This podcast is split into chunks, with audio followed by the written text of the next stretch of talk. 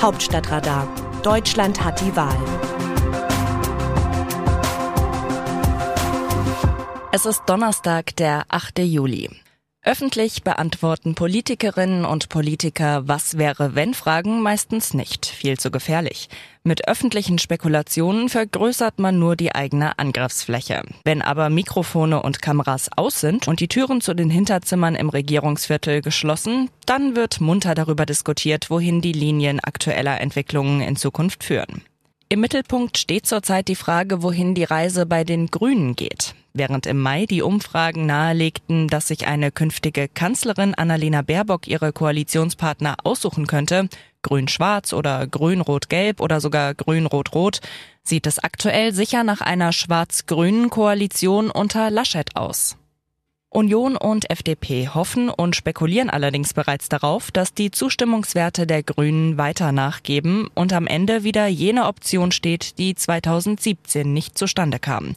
Ein Jamaika-Bündnis geführt von einem Kanzler Armin Laschet mit Grünen und Liberalen.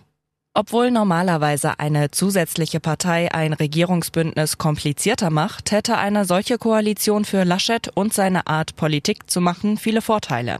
Der 60-jährige Rheinländer läuft dann zur Hochform auf, wenn es darum geht, widerstreitende Interessen zu integrieren und Widersacher einzubinden so wie er seinen einstigen Kontrahenten Jens Spahn für seine Kampagne gewinnen konnte und nun auch Friedrich Merz im Team Laschet spielt. Schaut man auf sein Kabinett in NRW, das nach dem Muster einer rechts, einer links gestrickt ist, wird offensichtlich, dass Laschet gerne in der Mitte thront, bei sich die Fäden zusammenlaufen lässt und im klassischen Stil der Volkspartei ein sehr breites Meinungsspektrum bedient.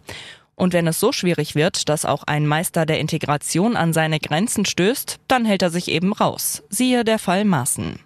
Aus Laschets Sicht spricht noch mehr für ein Jamaika-Bündnis. Mit FDP-Chef Christian Lindner verbindet ihn ein Vertrauensverhältnis. Die schwarz-gelbe Koalition in Düsseldorf, die Laschet mit Lindner ausgehandelt hatte, regiert seit 2017 mit nur einer Stimme Mehrheit. Dass man dennoch bisher von keinen Koalitionskrisen hören oder lesen konnte, belegt die Stabilität der Verbindung.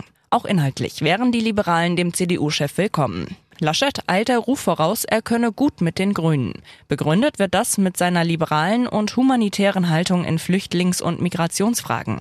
Als früherer Integrationsminister von NRW hatte er sich den nicht nur schmeichelhaft gemeinten Spitznamen Türken-Armin eingehandelt. Abgesehen vom Feld der Integrationspolitik ist der rheinisch-katholische Laschet aber der klassische Vertreter eines Industriestandorts.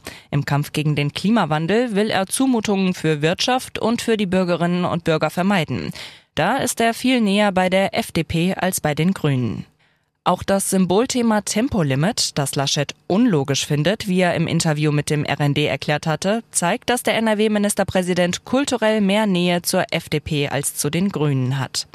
Im Persönlichen gilt das auch. Während der Draht zu Christian Lindner kurz und stabil ist, stehen sich Laschet und Baerbock distanziert gegenüber. Für die Grünen-Chefin wäre eine Jamaika-Koalition ein schwieriges Unterfangen. In den Koalitionsverhandlungen 2017 war FDP-Chef Christian Lindner der Außenseiter. Zwar gab es mehr inhaltliche Übereinstimmungen zwischen Union und FDP, aber die beiden Protestantinnen aus dem Osten, Kanzlerin Angela Merkel und Grünen-Fraktionschefin Katrin Göring-Eckardt, harmonierten persönlich.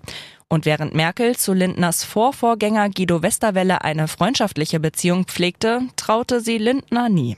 In einer Dreiecksbeziehung Laschet-Lindner-Baerbock wäre es nun die Grüne, die den schweren Stand hätte.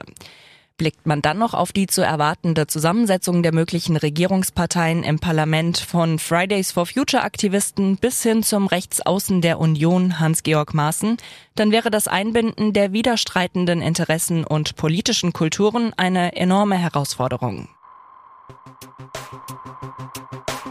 Aus dem Wörterbuch Politsprech Deutsch. Ich halte das einfach für übertrieben. Horst Seehofer, Bundesinnenminister in der Süddeutschen Zeitung zur Kritik an grünen Kanzlerkandidatin Annalena Baerbock. Es ist sehr fraglich, ob es der Grünen-Chefin nutzt, wenn ausgerechnet Innenminister Horst Seehofer von der CSU sie ritterlich gegen ein Übermaß an Kritik in Schutz nimmt. Denn wer im Wahlkampf das Mitleid des politischen Gegners hervorruft, um den muss es schlimm bestellt sein. Zudem ist Seehofer als Fürsprecher für ein Maßhalten in der Rhetorik und bei der Kritik an politischen Mitstreitern nicht gerade glaubwürdig.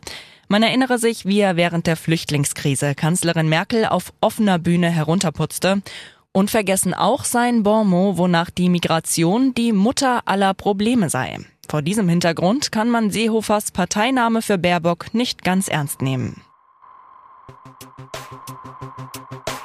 Wie sehen die Demoskopen die Stimmung im Land? Der Wind des Wechsels in Deutschland ist mächtig abgeflaut. Die Grünen sind im aktuellen RTL-NTV-Trendbarometer unter die Marke von 20 Prozent gerutscht, während die Union ihre 30 Prozent der Vorwoche halten konnte.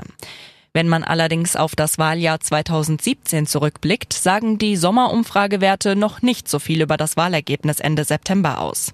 So verlor die Union von Ende Juni bis Ende September den Forsa-Daten zufolge sechs Prozentpunkte, während die Grünen vor vier Jahren in den entscheidenden Wahlkampfwochen noch leicht zulegen konnten. Das Autorenteam dieses Newsletters meldet sich am Dienstag wieder. Dann berichtet mein Kollege Markus Decker. Bleiben Sie informiert. Text Eva Quadbeck, am Mikrofon Daniela Schäfer.